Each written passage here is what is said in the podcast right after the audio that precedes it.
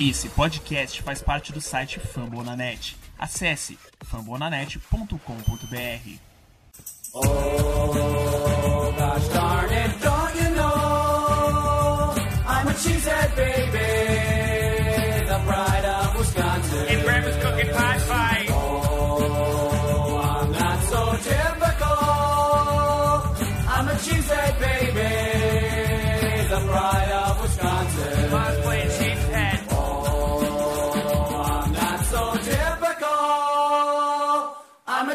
cheesehead baby, the pride of Wisconsin. Jim Bob, where the hell's my bowling ball?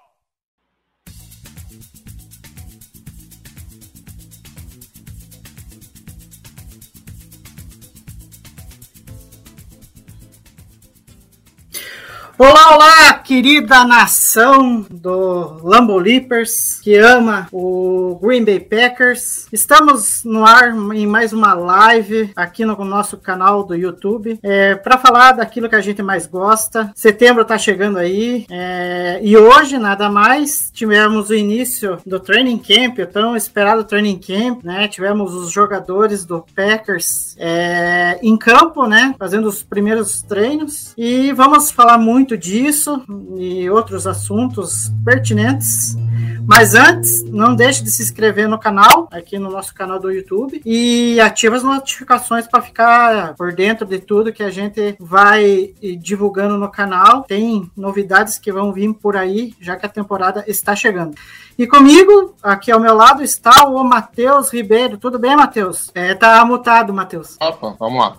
Boa noite, galera do Lambo Leapers Podcast. Boa noite, Igor Castro. Boa noite, nossa audiência. Vamos começar a falar de Packers, né? Começou finalmente o training camp. Vai começar a surgir uma porrada de notícia aí, então vamos, vamos dar conta delas. É isso aí. E para começar, né, as, vindo com as notícias, essas não são tão, é, tão fresquinhas, mas são relevantes porque tem a ver com a movimentação do roster do Packers, né? É, nos últimos dias, é, até hoje, né, teve algumas movimentações e entre elas é, está é, a contratação de três, joga três jogadores da USFL, né, que é uma liga ali de futebol americano alternativa, que são é o Tyrande é, Sal Canela, que jogou pro Arbor na, no college, né, e estava no UCFL, e os wide receivers, o Zirus Mitchell e o Ismael Iman. Esse último, né, o Ismael Iman foi contratado hoje, né, o Packers anunciou hoje à tarde que ele é, foi contratado e fechou o roster dos 90, né. Vamos ver que ele vai demonstrar aí para convencer que ele possa, possa fazer parte dos 53, né, mas isso é outra coisa. E, e uma contratação que também vale destaque é o do safety Delin Leavitt, que é ex-Raiders e provavelmente é um cara que foi indicação do, do Rich Bisaccia, né, porque é um cara que atua no Special Teams. É, no mais, temos outras notícias aqui é, de importantes. Temos Sammy Watkins e Kissian, Kissian Nixon, né, que foram colocados na lista de lesões não relacionadas ao futebol. E aí eu queria puxar aqui com o Matheus, é, essa questão do Sammy Watkins já não começa a preocupar, porque ele, no primeiro dia de training camp, ele nem, nem, trein, nem treinou, né? É, assim, Igor, falando um pouquinho antes do, do, dos reforços, né, para o pessoal entender o que é o, o SFL, né? A, a, a, liga alternativa hoje nos Estados Unidos é o seguinte, minha gente. A NFL é privada, né? Uhum. A NFL ela é uma liga composta pelos times que estão ali na NFL e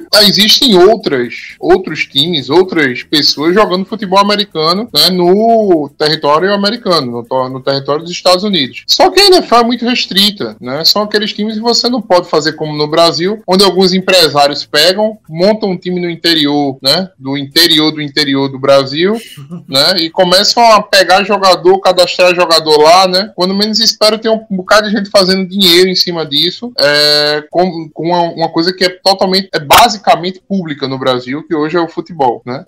já nos Estados Unidos não, a NFL é privada, ninguém entra na NFL querendo, só comprando uma franquia. Então esses jogadores estão vindo dessa outra liga, né, a USFL, não é isso, Igor, o nome? Isso, é UCFL, só Só que agora É. os, os times eu não vou lembrar. Mas é É, dessa é, já existem, já, exi- já existiram milhões dessas, entendeu? Isso é a única que prevalece, assim, que sobrevive em território americano até hoje é a NFL, né? É, de- desses reforços, sinceramente, eu confesso que não vi nada, não parei pra ver vídeo deles, nada. Agora é hora de juntar gente, né? A gente tem 90 pessoas no roster pra avaliar quem a gente pode carregar para 53 ou até pra ficar no, no na, na reserva, né? Naqueles 10 reservas lá que você pode ter. Eu confesso squad. que eu, é, no practice squad, então é hora de juntar talento e ver e avaliar o que você tem em casa, né? Só fica a torcida pelo Sal Canela, né? Que assim, deve Eu dar uma sabia, margem eu gigante. é, deve dar uma margem gigante pra brincadeira durante as transmissões, né? Eu, isso na mão do, do, né, do pessoal da, da ESPN, né? Nossos amigos, a gente pode dizer, gente já teve por aqui com a gente, como, é, como o Eneirado, né? Como o nosso querido Paulo Mancha. Isso aí vira brincadeira na mão deles assim. É, sobre o Sammy Watkins, Igor, ah, a, a lesão que está listada para ele é lesão não relacionada a futebol, né? Isso. É, eu, eu confesso que eu não li a respeito, não, não peguei mais detalhe, mas pode ser uma gripe, entendeu? É, Pode eu ser- imaginei isso também. É, sei lá, um, pode ser um, uma conjuntivite, né? Que assola muita. Quando pega, pelo menos onde eu trabalho, quando pega um, pega todo mundo, né? Então, assim, não é uma preocupação nesse primeiro momento, né? Essa questão da lesão não relacionada a- ao futebol, né? Agora, pô, por ser o Watkins, né? Por ser o Sammy Watkins, todo mundo já começa a dizer, ih, né? Tá vendo que tava errado ali a situação? É, já. Ele vai. Isso vai perseguir ele o resto da carreira dele, tá? Ele sempre vai ser determin- conhecido como um cara que não consegue fazer uma temporada inteira. Pois é, mas é, é aquilo, né? Acho que até você tinha comentado num, num dos podcasts que a gente participou junto, né? É, tem jogadores que, que tem esse perfil de, de ter lesões e, e- e às vezes você não tem muita escolha, né? E acaba tendo que é, é, contratar eles, é, mesmo, é, me- como que eu posso dizer, precisando deles, né? Mas enfim, já engatando aqui um, um outro assunto, é, o Julio Jones, que estava sendo cogitado aí é, para ser um reforço pro Packers, acabou acertando com o Bucks. Só que o Adam Schefter, lá, né, o insider do, da ESPN, reportou que o Packers estava interessado no Julio Jones, mas só que não deu aquele famoso chan na, na proposta e não fechou com o wide receiver e ele acabou se acertando com o Bucks. Só que tem uma questão aí, saiu os valores do- desse contrato, que é um valor de um ano, é, por 8 milhões. Eu 6 relativamente milhões podendo salgado. chegar a 8. É 6 milhões podendo chegar a 8, né? É, é- de início é 6 milhões, tá? Se o Julio Jones não conseguir ficar saudável, não conseguir jogar, ah, esse contrato vai terminar ali entre 6 e 7, mais ou menos, né? Ah, só chega a 8 se ele realmente fizer um, um- um bom ano, né? Uma boa temporada. Uhum. É barato, né, para um talento que é ele, mas a gente tá falando de um jogador que não joga praticamente há um ano, né? Uhum. Que ele não que, que ele não joga. Ele perdeu a última temporada quase toda, né? Mal foi visto dentro de campo no, pelo, pelos Bu- pelos pelos Titans, né? Tinha uma, uma, uma propensão muito grande que ele aparecesse, né? Todo mundo tava pensando no ataque com Derrick Henry, Julio Jones e, e AJ Brown, mas isso não se concretizou. Então, assim, o Bucks é muito isso, né? Essa diretoria do Bucks é muito isso, de catar alguns jogadores muito talentosos que eles estão vendo que estão, assim, barato no mercado, né? Jogadores que, que eles sabem que podem pode render bastante, mas se por um motivo ou outro, né, o- os times acabam não, não querendo dar um contrato maior a eles, né? Ou assim, dispensando o jogador. E a gente pode pensar alguns nomes aqui, tá? Com Sul chegou lá dessa forma, né? O Vita Véia chegou lá Sim. dessa forma, né? O o Antônio Brown chegou lá dessa forma, né? É talvez o que a gente tenha mais parecido hoje com o Moneyball, né? Dentro da, da, da, da NFL, né? Se- Seja isso. O, o Tom Brady chegou barato também para eles, de certa forma. Então, é, esses talentos, né, que, assim, que eles vão adicionando, às vezes dão muito certo, como é o caso do, do Antônio Brown, pode-se dizer que deu certo, né? É, às vezes nem tanto, mas eles têm tido mais acertos do que erros. É uma pena Green Bay não conseguir trazer, né? É, isso passa uma, uma mensagem muito clara de que Green Bay quer ainda reforçar o, o, o corpo de wide receiver, de wide receivers, é, e a gente vai ter que ficar nesse compasso de espera ainda aguardando, né? Tem ainda um nome interessante, ainda parece o, o Odell Beckham Jr., mas uh, a situação física dele não é, não é uma coisa que se possa confiar, né? E Green Bay não vai fazer uma luta. Não, minha gente, mudou a temporada, mas o cap de Green Bay continua complicado, tá? Pra quem não sabe, continua complicado. O cap que a gente falava do ano passado é o cap desse ano, tá? Uhum. É o cap desta temporada que está complicado. O Green Bay teve que ajustar o cap para esta temporada. Não foi Sim. da temporada passada. Então, até o final do ano, a gente não vai ter muitas balas para queimar, não. A verdade é essa. Não, e aproveitando, antes de tocar ali num, num outro assunto da pauta, é, teve é, algumas, um- alguns reportes é, no dia de hoje, né, é, falando que, é, porque o pessoal lá de Green Bay foi lá e perguntou, porque daí teve a entrevista do Brian Gutenkust hoje, e daí perguntaram para ele a respeito do wide receiver veterano, se, se o Packers está querendo contratar alguém, enfim, é, como o próprio Matheus até falou, é, o Packers tá querendo, mas o Brian Gutenkust não quis deixar claro para quem tava lá, né, na sala de imprensa, porque ele falou que é, não quer contratar ninguém por enquanto, porque ele quer ver o que, que os novatos são, capaz, são capazes de fazer nesse training camp. Mas enfim, é negócio de, de aguardar, né? Até porque o training camp começou hoje, né, Matheus? É, Green Bay fez um tryout com o John Brown, né? É bem lembrado. o wide receiver do, do Buffalo Bills essa, essa semana que passou. E eu não vi mais notícias a respeito. Eu acho que Green Bay não chegou a assinar, né? Não, Não, sei se só não. fez os testes só. É, só fez os testes. Não, acho que não agradou, ou então não conseguiram chegar num denominador, né? É, Num denominador de salário. Mas isso mostra que Green Bay tá com critério, pelo menos, né? Não é. A gente não vai se curvar qualquer veterano, porque o nosso corpo de wide receivers é, é inexperiente, né? Então, Isso. assim, é interessante, porque o John Brown é um cara que eu achava que, assim, talvez ele saudável fosse ser uma boa, né? Um, um- um bom nome. Um cara que tem muito, muitos anos na liga. Fez um trabalho muito interessante no, no Buffalo Bills e perdeu espaço, porque o Buffalo Bills resolveu abrir os cofres, né? No quesito Uhum. receiver, né? Trouxe o Diggs, É. né? Trouxe o. Ah, tá, tá faltando um outro nome agora. É, trouxe do, do, do draft, né? O Gabriel Davis, O- né? Também que é Isso. interessante. E tá faltando um receiver que eles trouxeram que eu não tô lembrando. Ah, Mas, tem o Jameson Crowder que eles trouxeram pro lugar do Cole Beasley. que É, ainda, ainda tinha um Cole Beasley por lá, né? Então, Uhum. assim, ele acabou perdendo espaço, mas. E também é um cara que também não é dos mais saudáveis, né? Não é um cara É. que é dos mais saudáveis também. Então, aí aguardar pra ver. Hoje no training camp, acho que o Igor ainda vai puxar aí a questão do que aconteceu hoje no training camp, mas o Green Bay começou os movimentos com o Alan Lazar e com o. Hum, como é o nome dele, rapaz? Agora me faltou. O Romeu Começa com W. Não, não, não, não. Foi não. Foi com. Começa com O W o Winfrey. nome dele. O Winfrey, exatamente. Essa foi a primeira formação titular no, no ataque de Green Bay, né? O Winfrey, que foi um cara que apareceu no final do ano passado, foi bem elogiado pela comissão técnica, mas a gente viu pouco em campo. Bom, seguindo aqui a nossa pauta de hoje, né? Que os assuntos são um tanto, né? Bastantes aqui.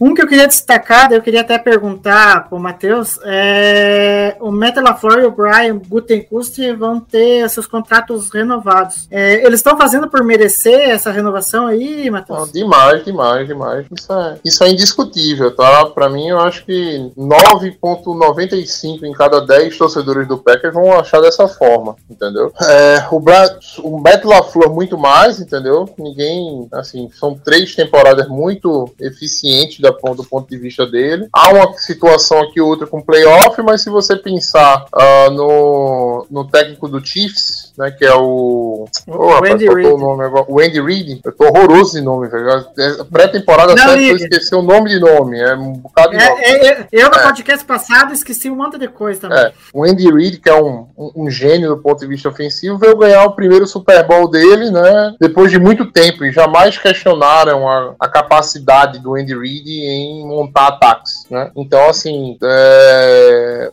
o LaFleur tá acima de qualquer crítico por hora. É, já o Brad Gutenkust ainda me, me dá uma certa agonia aquele draft dele do Jordan Love, AJ Dillon, né? Deguara, né? Acabou a gente dando muito sorte com o John Runyan lá atrás, né? Lá no, lá, no, lá no final do draft. Mas o Hanson já não é uma coisa muito boa, o Stepaniak já abandonou, né? Assim, o Dillon é um, é um super running back, né? Mas a, a, o problema lá não era pegar o Dillon, mas sim pegar ele na segunda rodada. Né? O Deguara ainda precisa se provar. O Jordan Love, o pessoal sabe a minha opinião, eu acho que, assim, eu acho que não vai dar caldo, entendeu? Pelo pouco, pouco que eu vi, ah, mas por um, foi por uma, um jogo, não, foi por um jogo, foi por pré-temporada, entendeu? Algumas coisas assim que é, são difíceis de trabalhar para um QB, na minha visão. Mas vamos ver como vai ser, né, o que é que vai ser essa classe. Essa classe me agoniou bastante. Outro, todos os outros drafts você pode dizer que foram drafts para pelo menos um A menos, um A, né, do, do, do que, deu, que deu certo bastante para Green Bay. E isso está se refletindo nas temporadas vencedoras que Green Bay vem tendo. Mas esse draft Uhum. ainda fica um pouquinho na sob malete, assim, fica, fica difícil de engolir ainda. Mas eu acho que na, na, na média ele tá muito bem.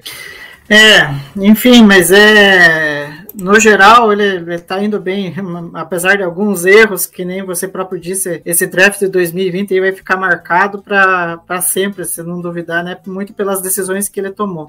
Enfim, agora vamos para o assunto do dia, que é o assunto do training camp. E eu vou dar uma mudada aqui na pauta, porque eu acho que foi eu acho que o assunto que mais pegou ali, que é essa questão do Bakhtiari, né, Matheus? É, ele foi mais uma vez movido lá para a lista PUP, né? E ele vai perder esse início de, de training camp, né? E daí até hoje ele concedeu entrevista, falou a respeito da situação do, dele no geral, né? Tanto fisicamente e, e, e tanto a respeito do joelho. E eu queria saber de você até que, até que ponto que é meio que decepcionante essa ausência dele, né? Porque parece que tá mais de um ano e meio e, e ele não consegue treinar, né? É, é aquele. A, a, situação do Bakhtiari é um, é um negócio. É uma coisa que, que, que chateia o torcedor de Green Bay, porque, cara, as informações desde o começo não vêm sendo claras, né? Era uma lesão, né? A lesão vai, vai fazer a, a cirurgia, né? Tudo. Bem-vindo, Ricardo. Já, já aparecendo aí, enchendo a nossa tela também. A, a lesão nem sempre está muito clara para o torcedor, né? Depois tem essa situação de que vai voltar no ano e não volta, e esse ano também parece que já tem alguma outra questão. A, lesão é muito mais séria do que parece, do que parecia ter sido, né? Enfim, não é a gente torcer, né? O grande problema é que você tem um Bakhtiari ocupando um cap space absurdo do Green Bay Packers, entendeu? Um maior contrato de, de left tackle só foi batido agora, né? Pelo, pelo tackle, acho que do 49ers, que, que, que recebeu uma renovação melhor. Mas pra época era melhor, melhor renovação do left tackle de, de, de um jogador de linha daí, da, da liga. E a gente tá com esse cap preso aí, tendo que contar com a genialidade, né, do, do nosso coordenador de linha ofensiva, que agora virou coordenador ofensivo, né? E eu confesso que eu tô ruim de nome, realmente ruim de nome, tô esquecendo o nome da, da, da, da turma, esqueci o nome dele também, mas Stenavich. então, Stenavich, o Adam Stenavich. Então, estamos nessa situação. Eu não sei se tem mais informações a respeito do, do, do, do Bakhtiari, né? Mas é aguardar para ver, né? Disseram que é mais uma, uma lesão agora para não. Uma situação agora para não fazer com que a gente chegue na temporada com ele numa situação pior. É, tanto que foi relatado que ele teve que passar por uma nova cirurgia no joelho logo após o jogo contra o Lions, né? Que dele foi o único jogo na temporada em que ele atuou e atuou poucos snaps, né? E daí ele teve que fazer a cirurgia. Enfim, daí ele falou que agora tá se sentindo bem, né? E espera que em breve possa retornar. E agora que o Ricardo está conosco aqui, muito obrigado por aparecer aqui para discutir um pouco de Packers. E já aproveitando que a gente está falando sobre o Bacatiari, é como que você analisa essa situação, essa situação do Bacatiari, é, Ricardo? Até porque é, é- é complicado você não ter um jogador há mais de um ano, né? É, sem dúvidas, Igor. É, cara, primeiramente, boa noite para vocês, boa noite a todo mundo que está nos ouvindo, nos assistindo. É, desculpa o atraso, tive um problema aí, mas enfim, consegui entrar. É, vamos para nossa terapia aqui, que é falar de Packers, né? Se bem que não tem sido uma terapia tão saudável assim ultimamente, né? Mas vamos lá. É, cara, a situação do Bakhtiari é que vocês falaram, preocupa, preocupa muito por todos esses fatores. A gente não tem informações suficientes. É, tá mais que claro que o problema foi muito sério. Teve é, é, coisas se desenvolveram além do esperado, né? A gente meio que se habituou nessa última década a tratar lesão de ligamento com uma certa naturalidade, que tudo demora, demanda tempo, mas que o jogador se recupera bem e tal, que tudo vai ficar bom. Não foi o que aconteceu. É, e assim, levando em consideração que a gente, o tempo que faz, né, que o Bakhtiari não, não entra em campo. E é, assim, a idade dele, é, a posição dele, né, de linha ofensiva, de left tackle, a posição que tu joga 100% dos snaps, tu tá sempre ali ativamente participando, fazendo esforço. Então, assim, são dois pontos pra gente ter que voltar. O primeiro é torcer para ele voltar, voltar a jogar. Eu acho que nesse ponto já é uma discussão totalmente factível, né? Que ele voltar a jogar já vai ser uma grande coisa, porque já faz bastante tempo. E a segunda é de como volta. Né? Então, acho que o primeiro ponto é ele voltar para nos ajudar. Como o Matheus falou, ele é um cara, pô, um dos caras mais importantes da franquia, não é à toa que ele ganha o que ganha. É, infelizmente, se machucou quatro meses depois de receber a renovação de contrato, que até então foi justa, todo mundo bateu palmo para essa renovação, todo mundo gostou, porque ele era até então o melhor left tackle da NFL, né? especialmente na proteção ao passe. Então, assim, cara, a gente precisa muito do Bakhtiari, ainda mais no contexto que o Elton Jenkins está machucado e começa a temporada machucado. É, por mais que a gente tenha draftado é, três OLs pensando nisso, por mais que a gente consiga desenvolver e trabalhar bem a linha ofensiva, é, esse começo de temporada ele tende a ser bem complicado nesse sentido. É, assim, o Bag, se o Bakhtiari tiver disponível para jogar, vai ser uma vitória muito grande, porque assim, é, a gente situacionalmente conseguiu é, colocar lá o Yosh Najman, né, ano passado em alguns jogos e o protegeu muito. Ele foi bem, foi bem, mas ele foi muito protegido, né? Verdade seja dito, o Rodgers soltando a bola rápida, o playbook mais limitado, é, né, não, não tendo dropbacks mais longos, que é para evitar do pass rush realmente chegar. Então, assim, pensar de tu jogar 5, 6, 7 jogos na temporada, no começo da temporada assim, é complicado sabe? Limita bastante. Porque, em tese, ele é o left tackle hoje do time, né? O, Najman para começar o ano. Então, é, por mais que a gente tenha essa confiança no Stenavich, na comissão e nos próprios jogadores, o Packers tem bons jogadores no plantel, bons jogadores para se desenvolver, mas acho que para tackle especificamente, a gente entra com essa exclamaçãozinha vermelha aí piscando, que é um problema que pode pode atrapalhar esse nosso começo de temporada, certamente. Sim, é, e até pro, aproveitando um gancho do, do, do Ricardo, é, que até coloquei aqui na pauta, e daí vou, vou, vou discutir aqui com vocês. É, do roster dos 90 jogadores do Packers, ao menos 14 jogadores não estão à disposição para treino, né? Sendo que pelo que eu vi, são é, nove jogadores que estão na pup list, né? Um deles é o David Bakhtiari, que a gente estava falando, e os outros cinco é, que estão na lista de jogadores com lesões não relacionadas ao futebol. E a gente até destacou que um deles é o Sammy Watkins. E, e aí eu queria saber de vocês é, essa ausência é, de jogadores ali, sendo que alguns até são importantes, é, qual que é o impacto disso, né, nos treinamentos, é, principalmente que tem alguns ali, como o caso do Watkins, estão é, brigando por espaço, né, e querendo ou não, você ter um dia menos de treino, isso pode até ser uma, uma perda significativa pro cara que tá lutando para ficar no roster dos 53, né, Matheus? É, tá mudo, Matheus.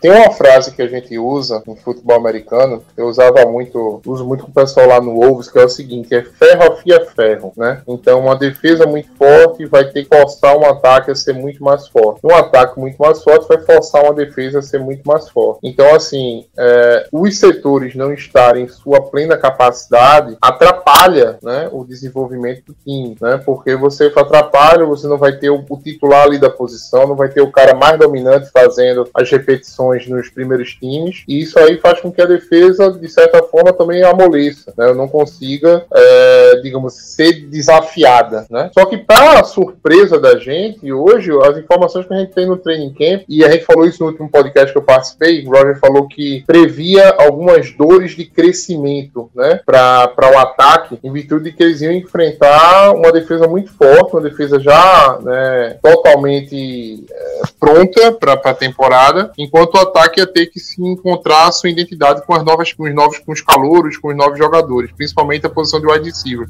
E a informação que a gente tem hoje do training camp é que hoje foi 1 a 0 pro ataque, né? Não sei como, não não não tive não vi vídeo, não vi nada. Essa foi só assim, reportes que saíram de insiders do Green Bay Packers, que o ataque hoje botou 1 a 0 na defesa. É, enfim, o, tanto, tanto que o, o Rogers falou que, que até destacou lá em entrevista, falou que achava que o ataque sob o comando dele ia tomar um pé na bunda, né? E, e na realidade chegou no treino não foi bem assim.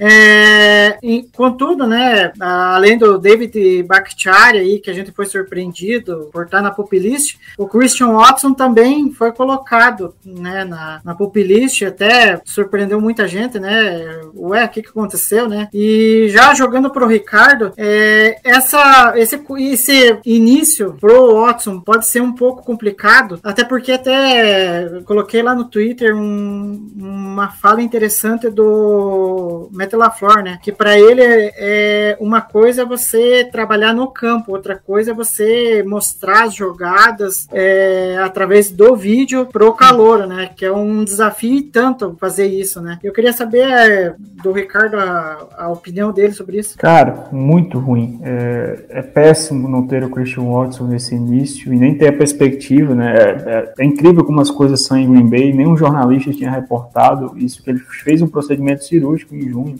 Ninguém sabia disso, o time não informou, nem um jornalista que cobre o Packers é, reportou. E assim, a gente está falando de um Hulk, é, um calouro que veio da, da segunda divisão do college, assim, para todo mundo entender, né, o nível FCS que ele joga, que é um nível abaixo, um cara que já não era tão polido tecnicamente, que precisa de muito refino técnico. Então, assim, o que ele mais precisa é de repetição, repetição, repetição, ele precisa ver campo. Então, assim, isso é muito ruim para esse começo. É, Cara, perder uma semana, duas semanas. E o Rogers, é, e o Rogers não é um cara que pega química fácil, né, Ricardo? Não, o Rogers é um cara que, para confiar no wide receiver, precisa de uma quilometragem grande de treino. A gente sabe como as coisas já são em Green Bay, a questão do conservadorismo, de que é, geralmente os calouros já demandam um tempo é, para ganhar espaço e repetição no primeiro time. E quando tu tem um calouro é, que, por mais que o Packers tenha gastado o que gastou, né, com a perspectiva de desenvolver o Christian Watson, mas é um cara que precisa de muito muito refino técnico, né? É, cara, é péssimo. Começar o training camp nessa PUP list é péssimo, e aí tu junta isso com o fato do Sammy Watkins também começar na PUP list.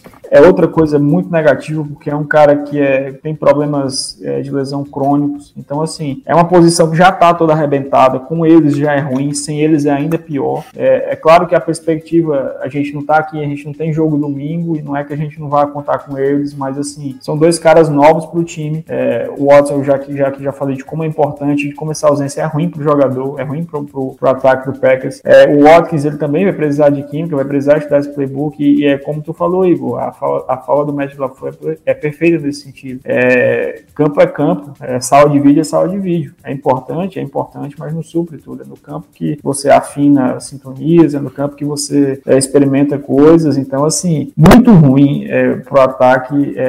Essas duas ausências, é, sobretudo a do, do Christian Watson pelos fatores que, que a gente já falou, assim, eu, eu nunca me, todo mundo que acompanha minhas falas, o podcast, enfim, sabe que eu já, já sou bem reticente quanto a capacidade do Watson de, de, já ser efetivo, de dar um resultado nesse primeiro ano, que a gente tem que ter calma e com ele, nesse contexto fica ainda mais é, complicado, então assim, a gente também não tem informações suficientes para saber da natureza desse problema dele, né, com o que o Packers disse hoje, soltou hoje, é, a gente espera que ele ele não perca tanto tempo assim. E é o que nos resta, torcer para que ele e o Sammy Watkins consigam se recuperar e ir logo para o campo. O Watkins, é, independentemente de ser um problema de grave ou não, né, que no caso nem parece que até parece que não é grave, mas o problema do Watkins é crônico, de ter vários pequenos problemas. Tipo, ele não teve uma lesão séria, ele tem vários problemas musculares, vários problemas. O Sam Watkins é todo arrebentado nesse Uhum. sentido, vamos falar o português bem claro, né? Então, assim, isso é bem preocupante, porque é uma coisa que. E ele mesmo falou isso quando assinou e chegou pro Packers, que ele estava no momento da carreira dele que ele não imaginava que ia ter uma chance dessa, e ele estava frustrado com o próprio corpo de não conseguir ficar saudável para desempenhar. Então, vamos ver o que É, mas acontece com eu, você. quem tava comentando também, Ricardo, é que assim, tá listado lá como injury non-football, né? Assim, uma lesão não,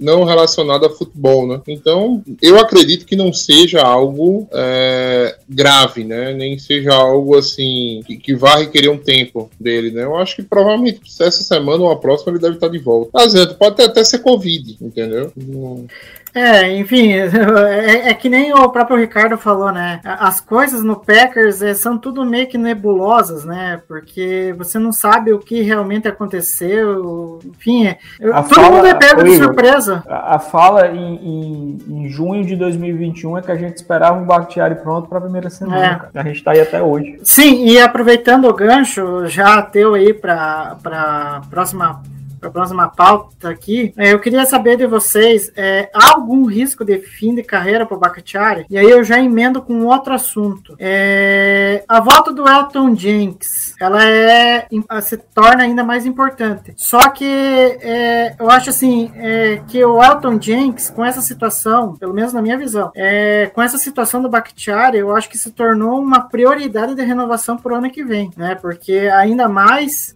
se for para atuar de left tackle. Aí eu queria saber de você, começando com você, Ricardo. Cara, sem dúvidas. Para mim, assim, independentemente da situação é, do Bakhtiari, já é uma renovação, a, a principal renovação de prioridade para o ano que vem. É, em episódio recente lá do Podpack BR, eu e o Wendel, a gente conversou sobre isso. A gente é consenso de que ele, no ataque, ele principalmente, é o grande free agent da próxima né, temporada. E a gente tem outro grande free agent, que é o Ed Amos na defesa. São as duas peças para a gente renovar. E assim, com essa questão do David Bakhtiari, a gente não sabendo se ele volta e como ele volta, a gente espera que sim, mas, pô, é um cara de mais de 30 anos, numa posição pesada, de choque, e, eh, enfim, a gente torce muito e espera que ele volte e volte bem, mas a gente não sabe. Então, assim, isso só aumenta a necessidade, primeiro, de que se intensifique esse trabalho no Jenks para ele poder voltar bem, que ele tá lesionado, ele também tá com o ligamento, também foi esse El, é a mesma lesão. A gente tá falando de um cara mais jovem, mas é a mesma lesão. É, é cuidar e tratar ele assim, cara, dá todo. Assim, a gente sabe que cada corpo é um corpo, é, cada recuperação é recuperação,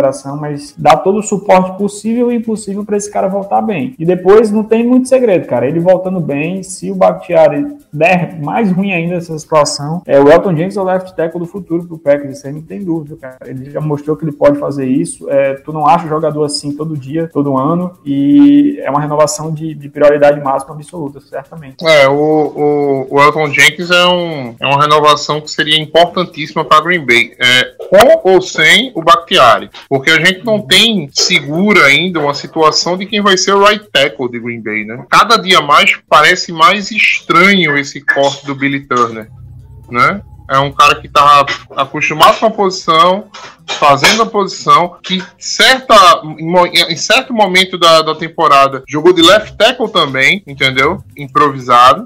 E tava dando conta da sua, do seu trabalho. E a gente, por 4 milhões de cap, cortou o Billy Turner, né? É meio, é meio estranho, né? Essa, essa situação de a gente ter aberto, aberto mão assim do Billy Turner. Lógico, ele não era um primor, ele não era um cara para ser, né, um all-pro tackle, né? Mas era um cara seguro, né, que tinha encontrado bem a posição dele ali jogando de right tackle. É, em vez de a gente criar, ter um buraco, né, a gente tem dois agora com essa ausência não programada do Bakhtiari nesse início de temporada. E o Josh Nisman que, que pese, tá? Fez um trabalho bem interessante no ano passado. É um cara que já tá uns dois, três anos aí rodando em- no, no practice squad de Green Bay, mas é aquele tipo de coisa. É, o Nisman, Nisman é bom até a primeira página, né? Ah, a quantidade de, de, de gap que o Elton Jenkins e o, e o Bakhtiari abriu para a corrida do Aaron Jones, né? Não tá no gibi, né? Ano passado a gente viu que correr com a bola foi um pouco mais difícil, né? Se a gente não tem um cara para algumas jardas extras na força como o Dillon, né? Green Bay talvez tivesse um dos piores ataques terrestres da liga no passado. É, enfim, a gente tem que aguardar os próximos capítulos, né? É, tanto que é, aqui é, eu com, com o Paulo elaboramos a pauta, né? E tem um- uma outra bem interessante, que é a respeito é, do Packers ter escolhido três jogadores é, no draft com experiência de left tackle, né? Entre eles aí a gente pode destacar o Zecton e o Sean Ryan. Tanto que o pessoal lá de Green Bay estava falando que é, é para todo mundo ficar de olho nos dois, porque os dois têm é, muito a oferecer. E, e, eu queria saber de você, Matheus, é, isso pode, essa ausência do Bakhtiari, pode meio que acelerar a, como posso dizer assim, a adaptação desses calouros no, no ataque do Packers? É, hoje o LaFleur foi perguntado sobre o Zach Thomas e Ryan, ele falou que eles vão disputar a posição, né? Não, não foi claro qual posição, né? Nem se era entre eles ou entre eles e outros veteranos, mas disseram que eles iam disputar posições. É, ao mesmo tempo que Green Bay não tem seus dois principais nomes da linha, da linha, que é o Elton Jenkins e o David Bakhtiari, Green Bay tem um leque de jogadores ali, né? Novos até certo ponto, né? Que foram draftados nos últimos anos, que é bem interessante, né? Que são caras que assim, se desses aí vocês conseguir tirar mais dois caras, dois caras bons, Green Bay vai ter um, vai ter um ano legal. Você tem o Josh Myers, né, que, que machucou ano passado, né, mas tá aí na tá de volta, né, um cara que demonstrou ser um bom, um bom center, cara que tem uma liderança extraordinária na, li, na linha. Você já tem o já citado Josh Nisman, você tem o Royce Newman, que cobriu alguns buracos no ano passado. Você tem uh, agora o Zecton, né, e o Sean Ryan também. Você tem o Joe Runyan, que é um cara que é um pouco mais realidade, né, dentre esses que eu falei. Então, assim, tem tem, tem depth, né? Mas é aquele tipo de coisa. Uh, ainda é algo que se precisa, digamos assim, a gente não tem a certeza de que esses caras são, a, são o futuro. Até porque se Green Bay tivesse essa certeza, entendeu? Eu não sei nem se teria renovado tão caro com, com, com o Bakhtiari, né? Então, é esperar para ver. Eu acho que existe uma perspectiva positiva nesse, nesse, nessa linha ofensiva de Green Bay. Mas, é, obviamente que a gente precisa, prefere contar com a certeza do que com a boa perspectiva, né? A certeza nesse momento era ter de volta o Elton Jenkins e o Bakhtiari para os dois assumirem as posições de tackle e Green Bay e deixar turma se desenvolver ali no miolo. É, e aproveitando um, um, detalhe que o Matheus falou, daí eu já emendo para perguntar pro, pro Ricardo. É, o Paul Brayton, ele até colocou no Twitter dele que o, o Brian sempre gosta de pegar algum jogador é, ao longo da temporada ali que ele necessita para o roster e ele acaba trazendo. E teve inúmeros casos recentes, né? Que nem o, acho que o Raço Douglas, acho que foi o, até o mais icônico, né? Que foi bem no meio da temporada, já que o Jarry estava machucado e daí precisava. Dennis Kelly também. É, Dennis Kelly também. E eu queria saber de você, Ricardo, há uma possibilidade de do Gutenkust numa dessa avaliar como que tá essas formações da linha ofensiva ali, né? Até porque no, no minicamp já teve várias formações. Hoje, pelo que eu andei vendo, teve algumas outras. É, será que é, se alguma coisa não convencer eles de que a, essa linha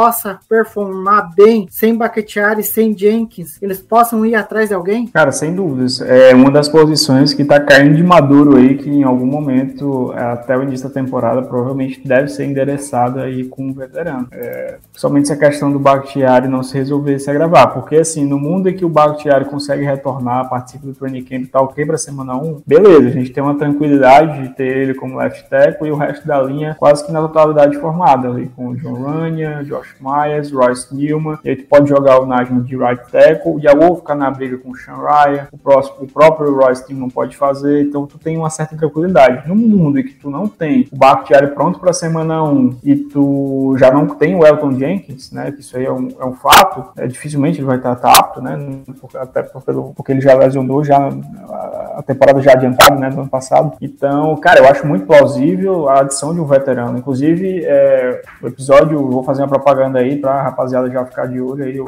ouvi o Podpack BR que tá saindo amanhã, a gente inclusive falou disso, né? Falou inclusive o nome de um jogador é, que pode ser uma opção, né, pro, pro, pro Galecons dar esse, esse tiro, né, e tentar adicionar para dar, trazer uma segurança, principalmente nesse ponto, né, se o Bakhtiari não tiver ok, porque a gente tem, como eu falei, uma série de bons jogadores, jogadores promissores, mas, assim, o fardo pode ser pesado no início da temporada, de ter tanto o right tackle como o left tackle como um jogador inexperiente, é, e aí inexperiente na NFL, né, porque o Packers segue o, o padrão dele de draftar jogadores é, com experiência de left tackle, mas a gente sabe que o nível na NFL é outro e principalmente linha, né, requer uma, um tempo de maturação, não é todo mundo que é blue chip, né, que, que chega, já você já coloca para jogar e dá certo. Então, é, eu acho que é uma posição hoje assim que a depender muito do que vai acontecer com o Bakhtiari, é, é bem possível que pinte aí um veterano, é, talvez até o final do training camp, e aí a gente vai ter também um norte, né, com relação à, à recuperação do David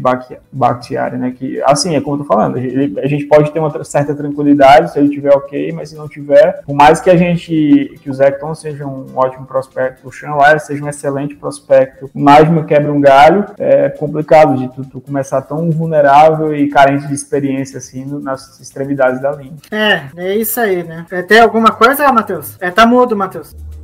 São esses caras aí que vão ter que bater de frente com Daniel Hunter, né? São esses caras que vão ter que bater de frente com uns pés roxos bem enjoados que a né? gente tem ali, né? com os Zadarius Smith, né? Então, assim, é complicado você achar que. é, E, e que pese, tá, minha gente? É, a, a linha ofensiva de Green Bay tem sido um case de sucesso nesses últimos anos. Porque não é comum na NFL, entendeu? Você perder um left tackle pro bola, entendeu? E dar um jeito de da defesa da, do- da linha ofensiva continuar segurando a paçoca, né? Não é. é, é, e, e em vários momentos isso aí aconteceu, né? Aconteceu isso. O Dennis Kelly chegar no time e conseguir jogar de right tackle, um cara que, assim, já era esquecido pela liga do nada, entendeu? A linha ofensiva de Green Bay é um case de sucesso, é, nesses últimos três anos, pelo menos. É, a gente lembra, até um certo tempo atrás, a gente tinha dificuldades imensas, né? Tinha que recorrer, recorrer ao Jari Evans um ano para poder ter uma linha. A gente tinha aquele cara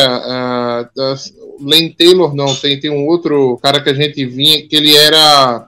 Veio de uma outra liga, eu tô tentando lembrar dele, que ele jogou em quase todas as posições da linha, e nenhuma ele dava certo praticamente. É, tem esse, tem esse histórico, tem esse nível de confiança, né? Mas é aquele tipo de coisa. A- assim, eu digo, entre a confiança e a certeza, né? A gente fica preocupado em não ter, né? Não ter assim, a certeza de ter um Bakhtiari, de ter um Alton Jenks, de ter realmente aquela galera mais cascuda na linha, né? Aqueles caras que a gente sabe que a gente vai poder olhar para o outro lado do, do vídeo, porque daquele lado ali tá tudo protegido.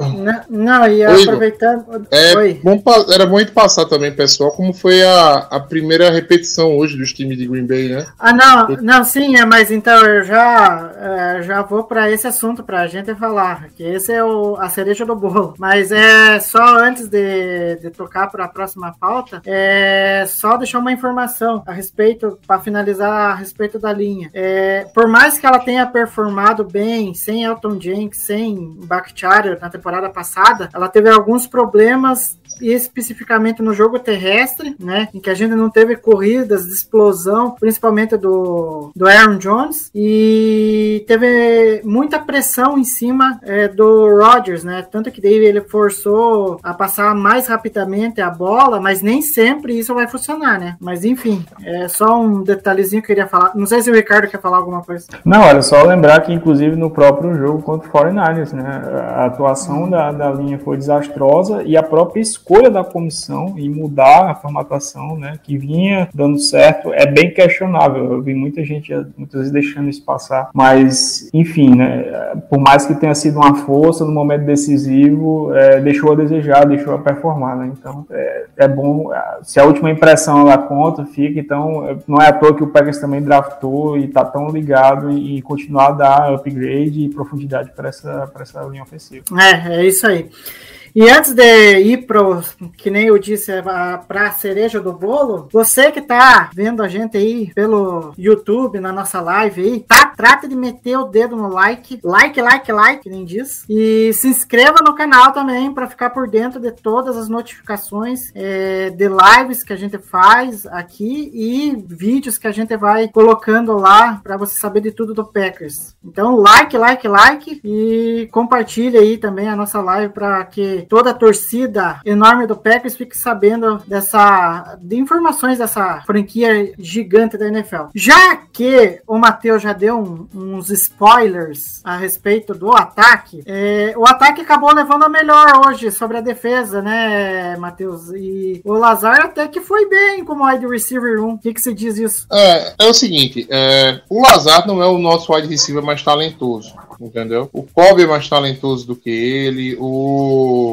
o Watkins é mais talentoso do que ele, uh, e eu acho que dos calouros talvez o, o Christian Watson vá ser mais talentoso do que ele. Só que quando você joga com Aaron Rodgers, e a gente sabe muito bem disso, a coisa mais importante pro Rodgers é química, entendeu? É confiar que o jogador vai estar naquele, vai estar no lugar certo, na hora certa para receber a bola. Então o Lazar, ele tem isso, ele tem química com o Rodgers, entendeu? Ele é aquele cara que na red zone o Rogers olha e fala, porra, aqui, entendeu? Se ele se, se, o, se o marcador movimentar pro lado, ele vai estar tá, ele vai tá livre ali, eu vou meter a bola. Tanto que o Lazar tem vários e vários touchdowns anotados já pro Green Bay, né? Então, assim, é normal que o Rogers tente criar, é, é, use desse expediente, entendeu? Use do Alan Lazar como primeira arma dele esse ano. Eu acho que não vai ser diferente disso. O que me assustou foi ver o, o Infrey no outro lado como wide receiver, entendeu? Não, não esperava ver isso no, no primeiro time. É, até ver depois se quem, quem treinou, pegar essa lista de quem treinou, para entender o que era, o que foi isso. E para você, Ricardo, o que, que você destaca de hoje? É, além do Lazar, teve o Romeu Dobbs, né, que teve um, um dia bem, bem legal e, e também a também queria saber de vocês a respeito da Mary Rodgers, né, que parece que também está querendo mostrar serviço também, né? Ah, precisa, né? É, bom, o parte, né? Primeiro, é, cara, essa primeiro semana, primeiro dia né, de training camp, é falar muito pro pessoal tratar com mais parcimônia, tá todo mundo muito carente, né, de, de pecas, carente de, de campo, de bola, de informação. Mas, assim, é, natural, no time que a gente tem já está acostumado isso, pô, há anos, trocentos anos, eles sempre respeitam essa hierarquia. Então é natural nessa primeira semana, nas primeiras semanas, né, mais especificamente, que, assim, a gente vai ver, é, sei lá, jogadores que não esperados treinar com o primeiro time e jogadores que a gente acredita que eles vão galgar mais espaço entrando na sequência. É, a gente viu hoje é, o Winfrey com o primeiro time, Jake Hanson de guarda, assim, uma formação de linha bem alternativa. Então, assim, é mais uma questão de hierarquia de quem já está lá há mais tempo mesmo, para a galera não assustar, porque isso aí ao longo do tempo, para mim é, é, claro que o, que o, o Hanson vai, vai, vai para o papel natural dele, que os calores vão galgar seu espaço na OL, que os recebedores da mesma forma a gente espera e acredita que isso vai acontecer. E assim, é, cara, como o Matheus falou, é, questão dos recebedores, é, o Rodgers preza muito porque ele já tem essa, essa química e é, é, por isso que a gente enfatizou a questão de como é ruim é, para o Watson e para o Watkins não estarem disponíveis. Né? Cada treino que eles perdem é tempo de jogo, é tempo de, de prática, é tempo de refino que isso poderia valer muito. Então é natural que a, a conexão com o Lazar já existe, já é bem estabelecida, ela vai ser importante ao longo do ano, no resto da dúvidas. É, ele não é um legítimo recebedor número um, mas na prática ele vai acabar sendo por muitas vezes no Packers, né? Por mais que ele caia. É, e aí, o recebedor número um, na questão de ser o alvo número um, né? Não de ser aquele ex-receiver, que a gente sabe que ele não é. É um cara que muitas vezes vai estar trabalhando com big slot. Mas enfim, é, é um cara que vai ser muito importante, né? E, então, é, é, natural ver essa conexão saltar aos olhos, assim como vai ter momentos que vai ser com o Bob, e, e a gente espera que o Rodgers consiga estabelecer a conexão com os outros jogadores, né? Com os calouros, com o Romeo Dubs, com a Mario Rodgers, que ele merece a oportunidade, por mais que muito se questione, eu, sobretudo, sempre questionei desde o dia da escolha, onde foi draftado, a situação que foi draftado, enfim, mas que ele merece uma oportunidade, foi uma pick de terceiro round, está indo para o segundo ano, é, colocou um shape que é importante, né, baixou o peso, é, isso mostra que está querendo, isso é sempre importante, vamos ver se ele consegue dar, dar o resultado, se ele consegue evoluir, porque assim, é, ele com aquele, e era uma das minhas críticas na época do draft, né? Pro, pro corpo que ele tinha, o estilo de jogo que ele desempenhava no college, a transição para a NFL não era tão natural assim. Ia ser um negócio que ia demandar. Eu acho que ele sentiu isso bastante. Mesmo tendo pouco visto o campo, ele já sentiu essa diferença nas práticas e nas oportunidades que teve. Então, acho que é importante o jogador ter essa consciência, essa autocrítica de, nossa, vou buscar aqui uma melhora é, do meu corpo, mudar de alguma forma para tentar é, desempenhar no melhor nível, ter mais chances e, consequentemente, dar o retorno que se espera. Então, é, ele, que ele tem a oportunidade né, de, de mostrar, por mais que eu não acredite, por mais que eu não, eu não, não, não acredite, não, não acho que já tenha tanto de onde tirar ali, mas é importante ele, ele, mostrar que quer, né? E, e, merece o espaço para uma pick de terceiro round. Então, assim, é, cara, a questão dos recebedores é essa. A gente tem um corpo de recebedores que é, carece, carece muito de talento, capacidade, mas ao mesmo tempo a gente tem funções bem definidas que aqueles caras podem desempenhar. Assim, e, e, e quando tu coloca isso, né, junto com o Aaron Rodgers, né, jogando o que a gente sabe que ele joga, é o atual BMVP, é, por mais que esse ataque esteja enfraquecido nessa ponta, isso pode dar certo, né, com a questão esquemática, com a questão de mesclar com o jogo corrido, de mesclar com a utilização dos running backs e dos Tyrants no jogo aéreo, isso pode dar certo. É, enfim, a gente tem que aguardar os próximos dias, né, para ver, né, como que desenrola esse novo formato do ataque aí, sem o Davante como eu digo, sem o, ser o ponto focal, né, então o Rodgers vai ter que distribuir mais a bola aí entre os recebedores. E por falar em Rodgers, por falar em química. É, ele, o Rogers concedeu entrevista hoje, né, após o training camp, e teve uma polêmica aí ao longo da semana aí, que, enfim, é, até quero comentar com vocês, é, que o Davante Adams foi questionado lá é, sobre como que vai ser a adaptação dele é, com o Derek Carr, né, como que vai ser essa sintonia, como que ele vai procurar ter essa sintonia com o Derek Carr, e ele falou que vai ser moleza, né? Porque ele considera que tanto o Derek Carr quanto o Aaron Rodgers são dois QBs roda fama. Então, para ele, vai ser uma, uma coisa simples de, de acontecer. Contudo, o Rodgers ficou sabendo disso daí e daí hoje na entrevista deu uma alfinetada, que eu acho que foi uma alfinetada no Adams. Apesar de serem muito amigos, né? Que nem ele próprio já. É, dizendo, Matheus, que o Lazar é um hall da fama. Então, é, se ele perder o Adams, ele consegue se, eh, se sintonizar com outro hall da fama, né? Nesse caso, o Lazar.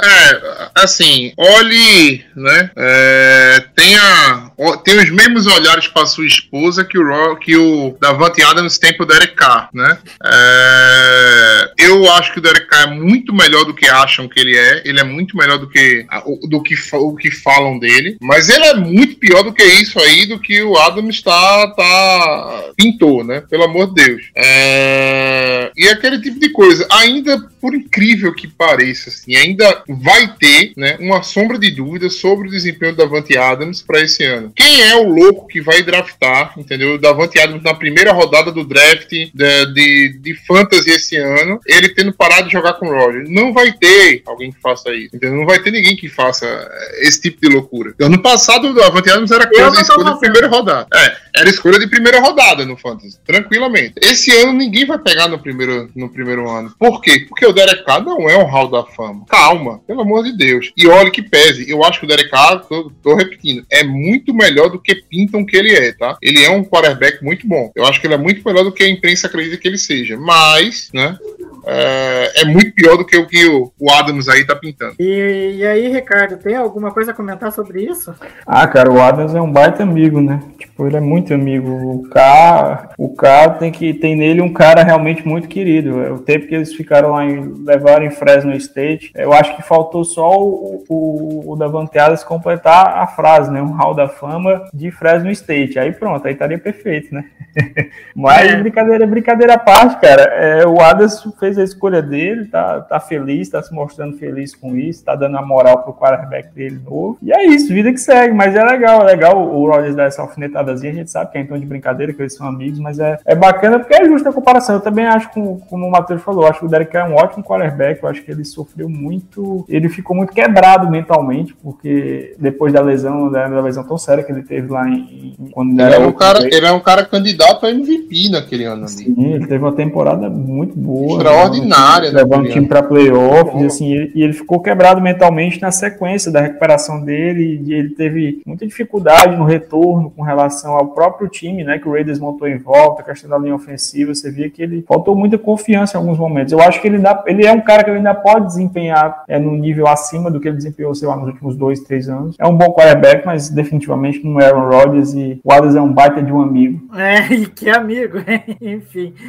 É, passando ao, ao próximo assunto, é, a gente falou que é, o ataque né, acabou levando a melhor sobre a defesa, é, mas eu queria também destacar algumas coisas sobre a defesa, em especial a secundária. Né? Teve é, o Stokes, teve uma boa atuação ali, né? pode ser que surpreenda no segundo ano dele aí, e queimando minha, a minha língua, porque já deixei, já reitero aqui mais uma vez que ele não era uma escolha que eu gostava muito na época, mas que né, provavelmente vai se consolidar aí pelos próximos anos no Packers. E, e o Rasul Douglas atuando no níquel, né? Ali, no, fazendo o slot ali. E eu queria saber de você, Matheus, é, o, que, que, você, o que, que você acha do Rasul Douglas fazendo essa função ali, ao invés do Jarry, que havia sido o especulado a, a assumir o slot. É, tá mudo, Matheus. Hoje, hoje a defesa de Green Bay entrou em base com Dean Lowry, uh, Kenny Clark, Jaron Reed na linha, uh, Preston e Rashan Gary de, de outside linebackers. Dentro foi Devon de Campbell e Quay Walker. E na secundária, Jair Alexander, Eric Stokes, uh, Adrian Amos e Daniel Savage. A defesa que vai começar o ano por Green Bay, tá? Uma outra coisa pode acontecer aí de, sei lá, talvez o, uh, o, o White é, conseguir tomar a posição do Dean Lowry, né? Ou talvez o Tedero Slayton consiga alguma coisa assim, ou uma questão de lesão.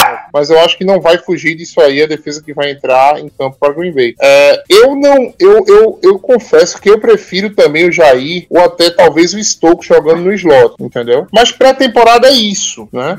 Pré-temporada é isso. Sendo sincero, eu prefiro o Jair ou o Stokes ao Razul Douglas em qualquer lugar do campo, tá? No slot, no outside, etc. Só que eu acho que talvez pro Razul Douglas jogar no outside, ele comprometeria menos, né? Comprometeria menos. Ele estaria, digamos assim, talvez até mais ambientado ao que ele fez no ano passado, né? Que é jogar aberto. Agora, o que eu queria para esse ano de Green Bay, eu queria o Jair acompanhando o principal recebedor do, do outro time, fazendo mais ou menos o trabalho que faz o, o, o Jalen Ramsey, entendeu? Que o Jalen Ramsey fez em cima do Davante Adams, né? Se nego alinhar no banco, ele vai para outra sideline e fica lá, entendeu? Eu queria muito ver isso em Green Bay. É, e, né, a gente já falou isso no, no, no podcast passado. É, o, o corpo de receber, o corpo de cornerbacks de Green Bay meio que acaba aqui, tá? Depois deles, você não tem mais o Shandon Sullivan, né? Você tem, vai ter que correr para o, o, o Chamagem Charles, que é um cara que é basicamente de slot, né? Entendeu? Assim, tomara que a gente não precise, né? É, nenhum deles machuque para temporada, porque eu acredito que é uma posição que você catar alguém no mercado é muito mais difícil.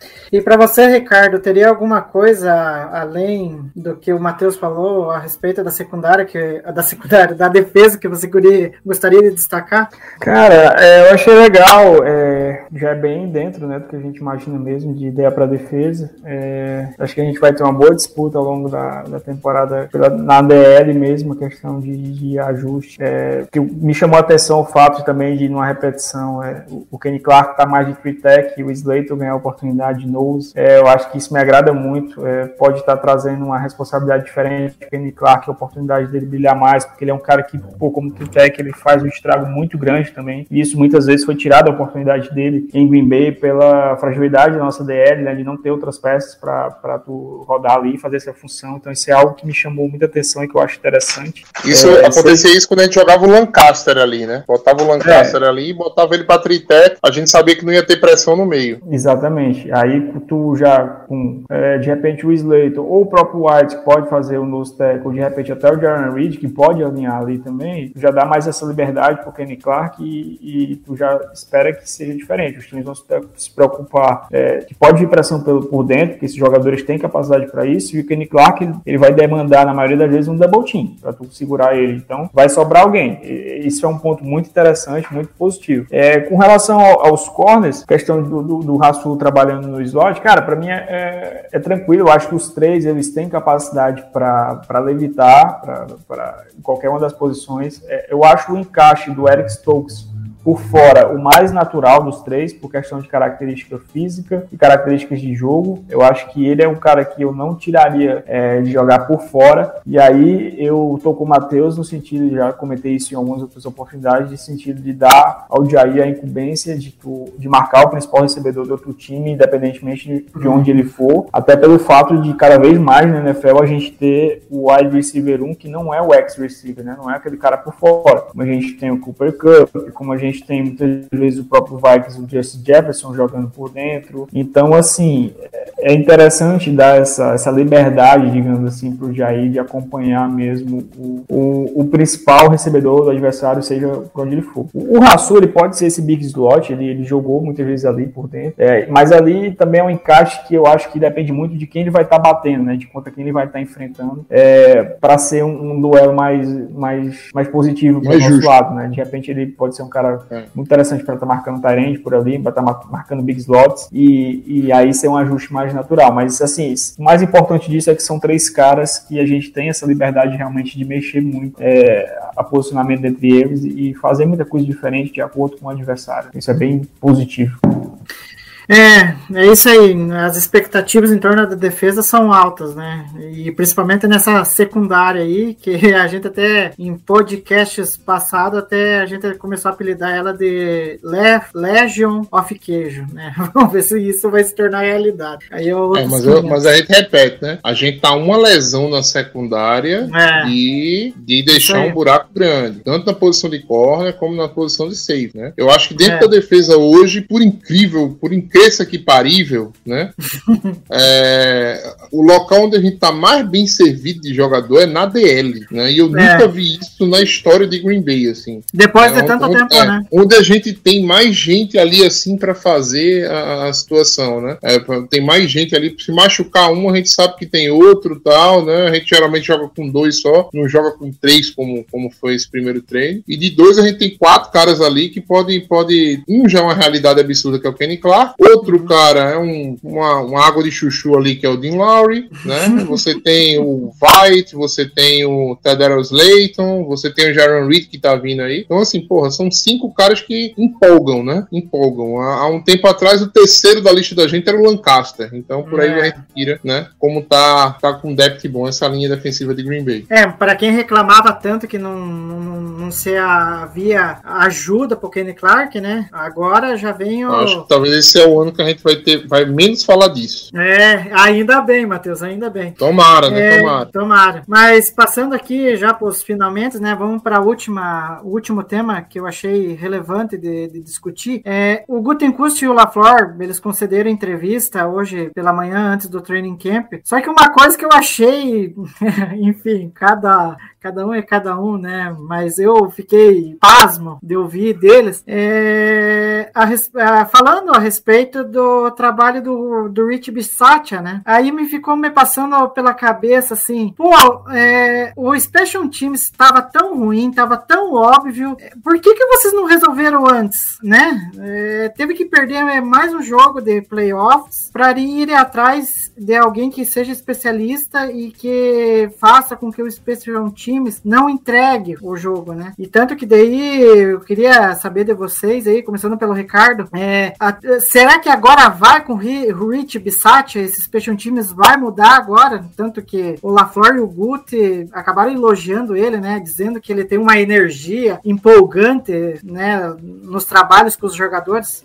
Cara, se não for agora, eu não sei quando vai ser. Porque, assim, acho que o time do Packers é uma mudança que ela passa além de peças, né? Além de jogadores. Ele precisava, a gente precisava de um cara com essa mentalidade, né? Com essa qualidade. É, é um cara que estava sendo cogitado para ser head coach. Então, assim, ele até teve, certamente teve outras propostas, obviamente que não para ser head coach especificamente, mas é um cara que tem muito mercado na NFL e é muito valorizado, muito bem visto nesse sentido. Então, assim, se não for agora, cara, eu não sei quando vai ser. É, é importante importante. Se, se não for sobretudo pra- agora, pra pra, mim a culpa passa a ser do Matt LaFleur. Ah, entendeu? com certeza, Porque, né? Ele já tem desculpa, muito não dá pra culpa. você errar três vezes, velho. Não, é. não dá pra você E errar assim, três vezes nessa situação. Eu acho que mais importante do Bissatia, além da questão técnica, é a questão, como tu falou, Igor, é, da personalidade, de tu criar uma cultura, né? De tu criar uma cultura que vai além do nome, que vai além do, além do nome Bissatia, além dos jogadores que estejam ali. Que é de tu enxergar o special team de outra forma, né? Tu preparar o teu special team de uma outra maneira. Eu acho que isso é o legado mais importante que o Bissatia pode fazer em Green Bay, né? Que é pelo que a gente já vem percebendo dos relatos, das entrevistas, que é essa questão de, de ter essa mentalidade não só mais enérgica, porque isso é uma questão de postura, mas de fazer com que isso realmente passe para os jogadores, né? A importância de tu ter caras, é, de tu ter jogadores titulares atuando no special teams, não todos, mas alguns fazendo funções, porque é importante, isso decide jogo, isso ganha jogo. É a questão de tu treinar repetição, porque isso é muito importante, de tu, tu Sim. de tu, tu mais porro, de tu fazer as coisas direito, de tu treinar playbook, de tu ter jogado, de tu ter trick play, pô. Isso é, parece uma bobagem, mas tu ter alguma coisa, possibilidade de fazer alguma coisa diferente, né, em algum momento. Então, assim, eu acho que mais importante do que a mudança, do que a qualidade que a gente sabe que o Bissatia tem, essa questão da mudança de cultura que pode estar sendo implementada em Green Bay. A gente não pode ainda falar com, com precisão, a gente torce e acredita que isso esteja acontecendo. né? Sim. Não, e teve um detalhe, né? é, Até eu vou jogar essa pro Matheus. É, nenhum punch e nenhum field goal foi bloqueado, Matheus. Olha que coisa. Pelo menos é o primeiro dia de treino.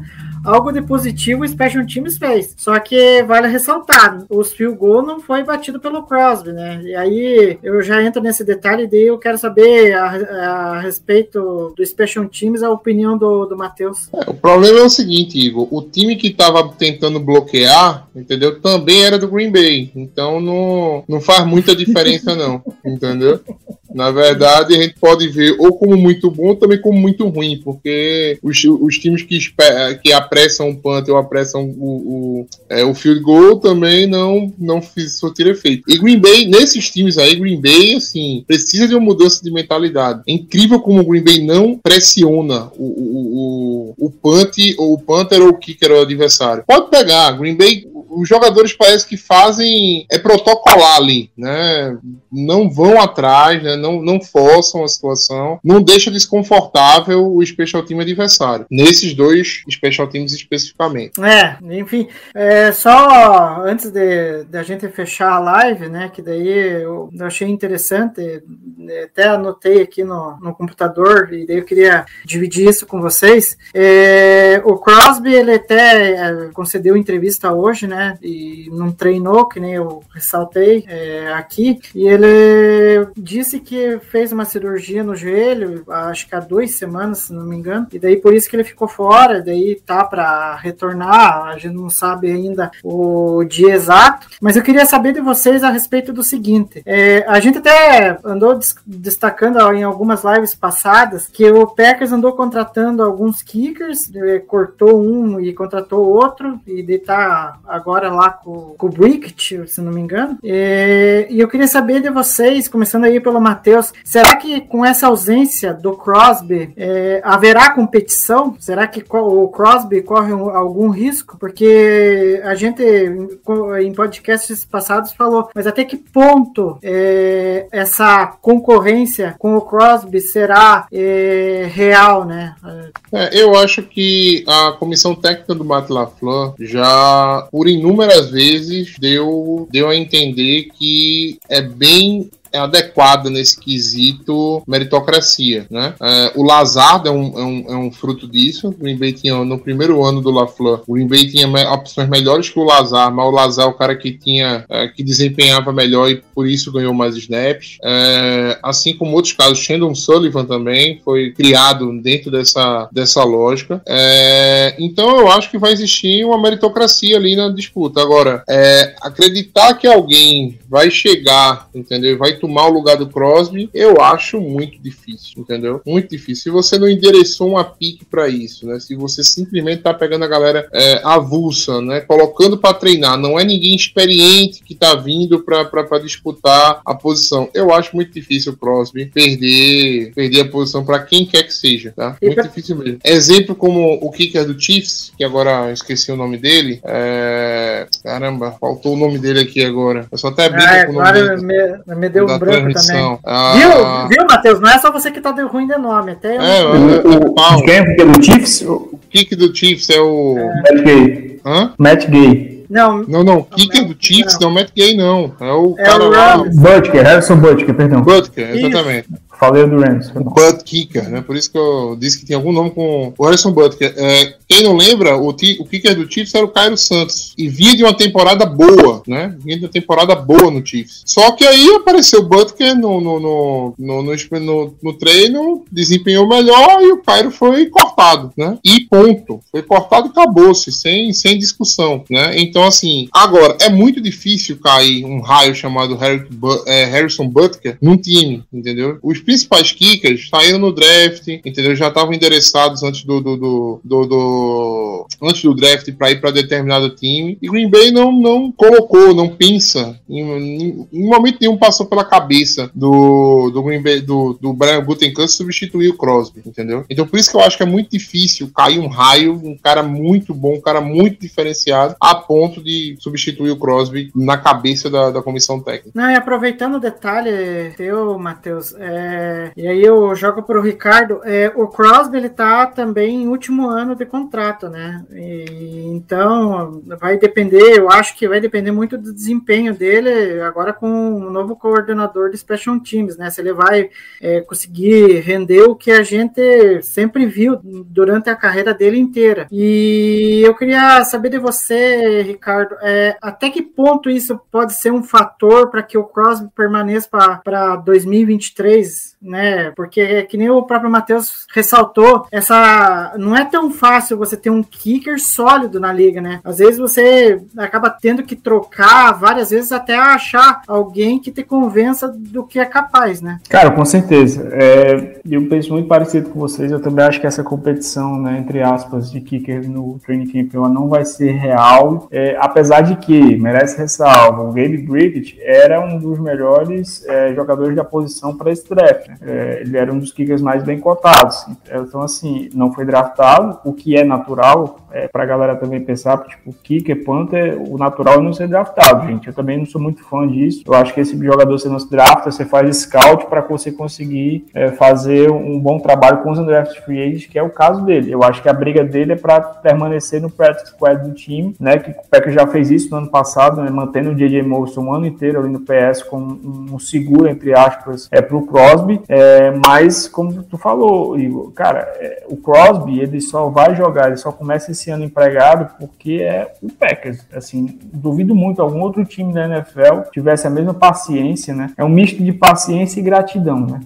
Gratidão pelo, por tudo que o Crosby já fez, por ter sido. Ele sempre foi um cara muito clutch ao longo da carreira, acertou chutes importantíssimos pra gente, chutes difíceis, chutes difíceis, né? Então, assim, é um misto de, de, de gratidão, de resiliência, porque ele já, ele já teve nessa, nessa, na pele, né, de sair de uma temporada muito ruim, dar a volta por cima, só que agora ele tá bem mais velho, a perna já não é mais a mesma. É, então, assim, ele ganha um salário de como um kicker top da liga, coisa que ele não é hoje, ele já não é há algum tempo. Então, assim, ele só tá é, empregado com esse salário porque é no Packers. Em outro time, outro time, quando jogador, não sei se teria a mesma paciência. Então, assim, eu não acho que essa competição seja real, mas também, assim, se o Crosby não conseguir, né, recuperar o nível dele, sei lá, se apresentar de uma forma ruim, repetidamente ruim no training camp, de repente pode abrir é, vaga para o time, de repente até puxar, contratar, assinar com outro kicker é, ao longo do training camp e, e trazer mais um cara para aí sim fazer essa competição ser mais real. Eu, eu, eu, sou, eu, sou mais a, eu sou mais a favor de a gente ir atrás de um cara com mais experiência na NFL do que simplesmente confiar no Hulk, né? A não ser que o cara desempenhe muito bem, né, no, no, no training camp, porque não é um negócio tão comum de acontecer, entendeu? Mas, porra, você pegar o, o- alguns casos, né? Aquele, o Matt Prater de Detroit mesmo. Porra, o Matt Prater é um super kicker, velho. É um cara que mete patada de 60 jardas tranquilamente. Aí vai bater em Arizona, né? Praticamente de graça, né? E tá bem seguro em Arizona. Enfim, em alguns outros casos, né? O Rob Gold também que teve, trocou de time, né? Tem, tem, tem bons, o, tem bons casos, tem bons cases assim de, de kickers que sai de um time, vai para outro numa tranquilidade e, e são caras bons, entendeu? Então assim, eu, eu pensaria muito mais nesse aspecto. Agora, é, é o que eu digo, eu não acho que é uma concorrência, tá? Não acho que é uma concorrência. Apesar de que, como eu disse, a comissão técnica do LaFleur merece benefício da dúvida por, em outros momentos, ter usado muito de meritocracia em situações que não pareciam que eram uma concorrência. É, enfim, é, a gente tem que aguardar para ver o que, que acontece com o Crosby aí.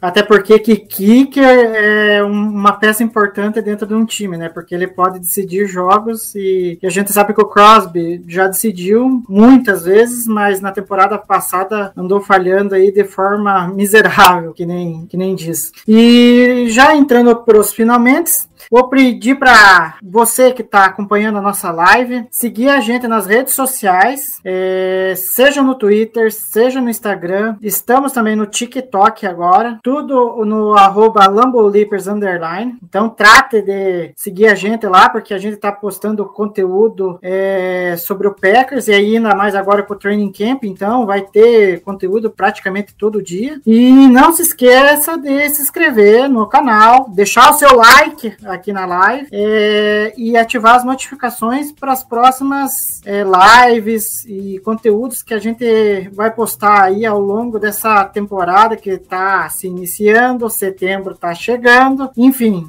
muita coisa de PEC está aí para acontecer. Eu queria agradecer ao Matheus pela vossa presença inenarrável e as suas considerações finais. Valeu, valeu, Igor. Valeu, Ricardo. Ah, começou, né? Só o primeiro dia de, de, de training camp já foi quase uma hora e meia. Imagina quando começar a temporada. Um abraço a todos e fiquem com Deus. É, eu agradeço também ao Ricardo por estar presente aí para falar desse primeiro dia de, de training camp do Packers e as suas considerações finais, o que, que você espera para os próximos dias. Cara, é, primeiro agradecer demais o convite de vocês. Pô, sempre legal estar na companhia dos amigos aqui falando de Packers. É, pedir desculpa mais uma vez pelo atraso lá, tive problemas, mas que bom que eu consegui ainda colar aqui com vocês.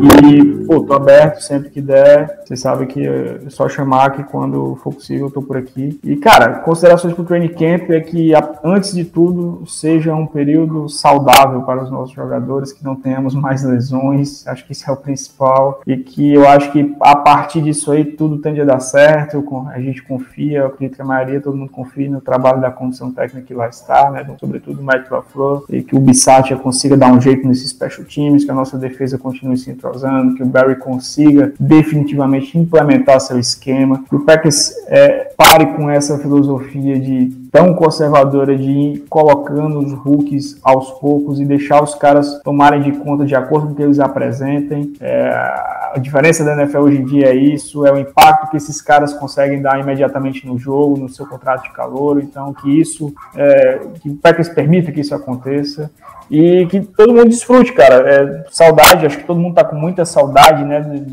de, de, de- de ver o Packers jogando, de ter notícia, de saber que, que o pessoal tá praticando, tá tendo treino, então tá todo mundo muito sedento por informação, por ver, e que bom, que bom que o training camp chegou, a pré-temporada tá logo ali, a gente vai poder ver é, o time em campo, vai poder ver a disputa, né, por, por vagas no roster, e aí eu vou aproveitar, Igor, pedir licença a vocês, é, fazer meu jabá aqui, pode pack BR dessa semana pra galera que já escute, pra quem não escuta, dá o play lá. Provavelmente amanhã a gente está saindo aí com o nosso preview de 53, né? Inicial, meu e do Wendel, falando muito, um pouco sobre. Um pouco não, muito, já vou dar o spoiler que o episódio está um, tá um pouquinho longo aí. Vamos falar muito sobre a disputa de posição, é, da nossa 53 inicial aí, antes né, da, da bola voar efetivamente, porque a gente mais ou menos espera que vai acontecer. E é isso, muito obrigado, os amigos. Forte abraço a todo mundo que nos escuta. Sigam o Lambolipers nas redes sociais, como você falou. O trabalho de vocês é fenomenal. Adoro vocês e sempre que puder, só chamar que eu vou estar aqui.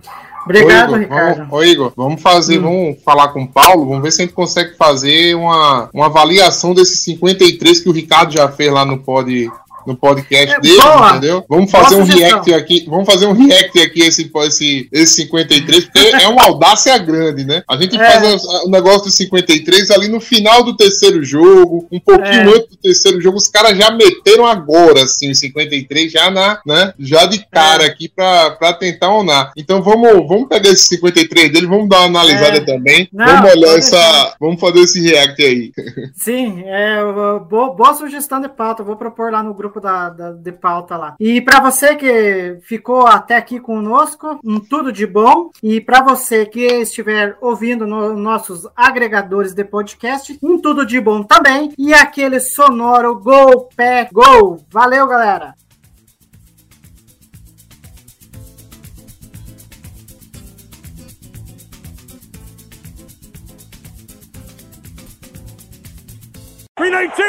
Esse podcast faz parte do site Fambonanet. Acesse fambonanet.com.br.